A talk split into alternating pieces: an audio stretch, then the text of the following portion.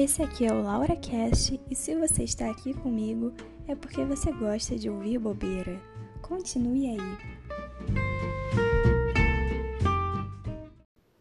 Olá, meu querido ouvinte.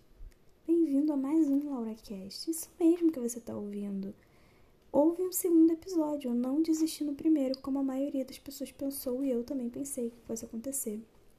E aí, tudo bem com você? Bom, você não pode me responder, mas eu imagino que não esteja nada bem, né? Aliás, a gente está no ano de 2020, no meio de uma pandemia. A gente é governado por um cara bacana. Então, eu presumo que você não está bem. Até porque se você estiver bem, eu recomendo que você procure uma ajuda médica, porque talvez você já esteja morto por dentro.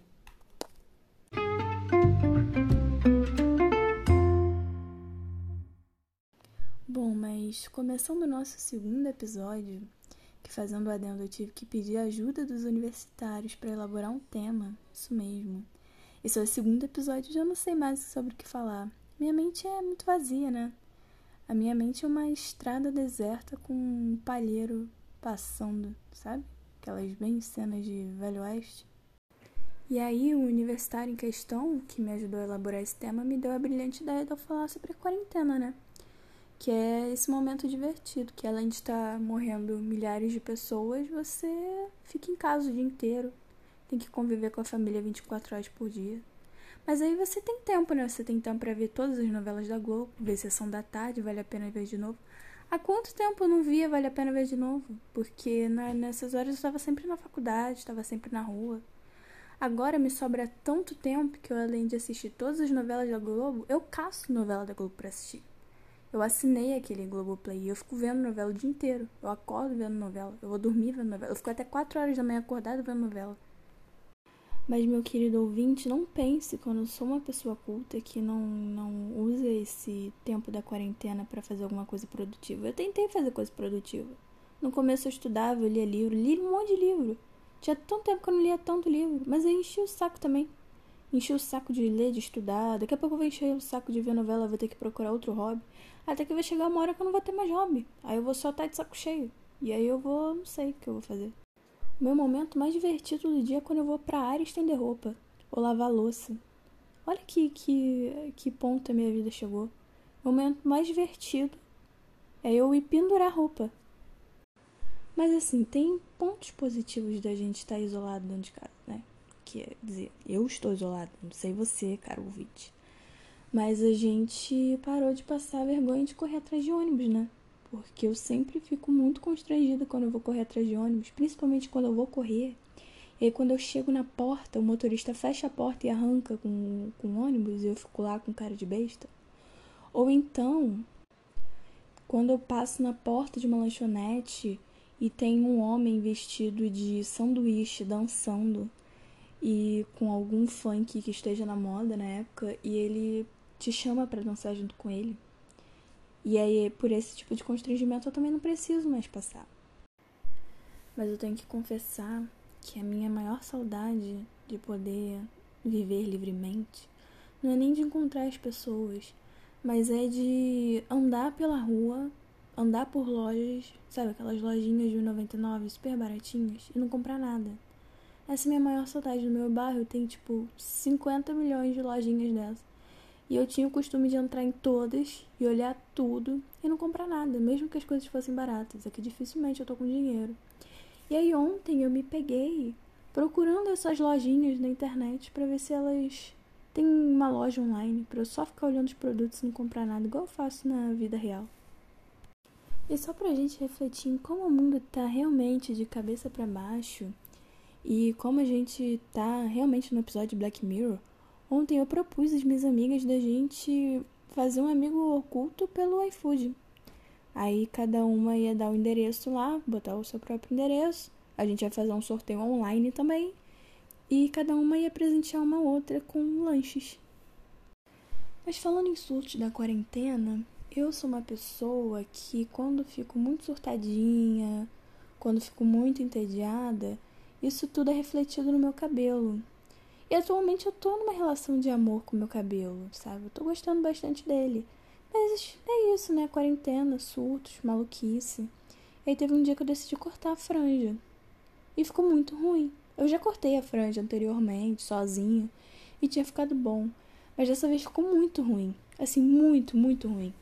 Eu lembro que eu me olhava no espelho e eu via que estava muito ruim. Eu continuava cortando e eu sabia que ia ficar pior, mas eu não conseguia parar.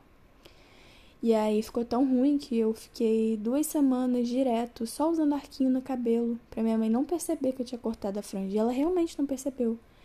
Mas aí teve um dia que ela percebeu. E ela ficou rindo da minha cara. E olha que minha mãe me acha a pessoa mais bonita do mundo.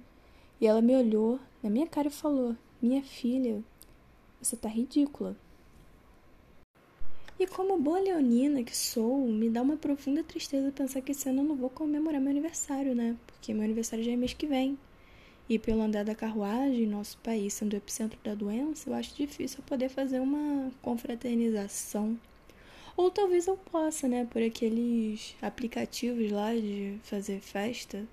Minha família, todo aniversário que tem agora tá fazendo festa por ali. E é ótimo, porque a reunião sempre começa 15 minutos atrasada porque minha família nunca sabe como ligar o microfone e a câmera, mesmo a gente já tendo feito 30 reuniões.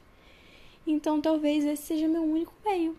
Eu vou reunir meus amigos e minha família por uma tela. Quer mais Black Mirror do que isso? E o mais louco de pensar desse episódio de Black Mirror que a nossa vida se tornou durante a quarentena é pensar como vai ser depois, né? Depois de três meses trancado em casa, como é que vai ser? Será que eu vou saber andar na rua de novo? Provavelmente não. Provavelmente eu vou ser atropelada, porque eu vou esquecer que existe sinal de carro e que carros passam na rua. Eu vou tropeçar nos buracos né, da rua, que eu vou esquecer que a rua é toda esburacada. E quando é que eu vou poder curtir uma praia lotada, pegar um 484 lotadíssimo em Olaria, no ponto final, e descer no outro ponto final, que é em Ipanema, com uma praia igualmente lotada, ficar agarrada na minha mochila para não ser assaltada. Quando eu vou poder viver isso de novo, gente?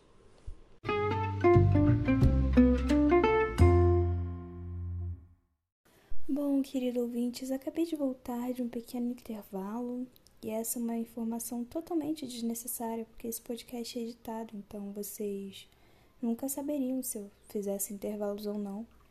Mas eu precisei beber um pouquinho d'água porque eu falei muito. E aí eu pensei, na verdade, que eu falei muito, mas eu fui ver, eu não falei nem 10 minutos. Eu sou uma pessoa de poucas palavras. Inclusive, nesse momento final aqui de podcast, né, LauraCast, eu queria muito agradecer aos meus três ouvintes, que meus três fãs, na verdade, que semana passada elogiaram bastante meu primeiro episódio, né?